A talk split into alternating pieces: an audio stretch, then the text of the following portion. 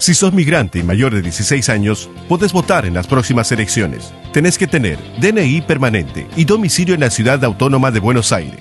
Gracias al empadronamiento automático, no es necesario anotarse. Para votar en las PASO del 12 de septiembre, te recomendamos que chequees el padrón a partir del 13 de agosto en www.dondevotociudad.gov.ar. Votar es tu derecho.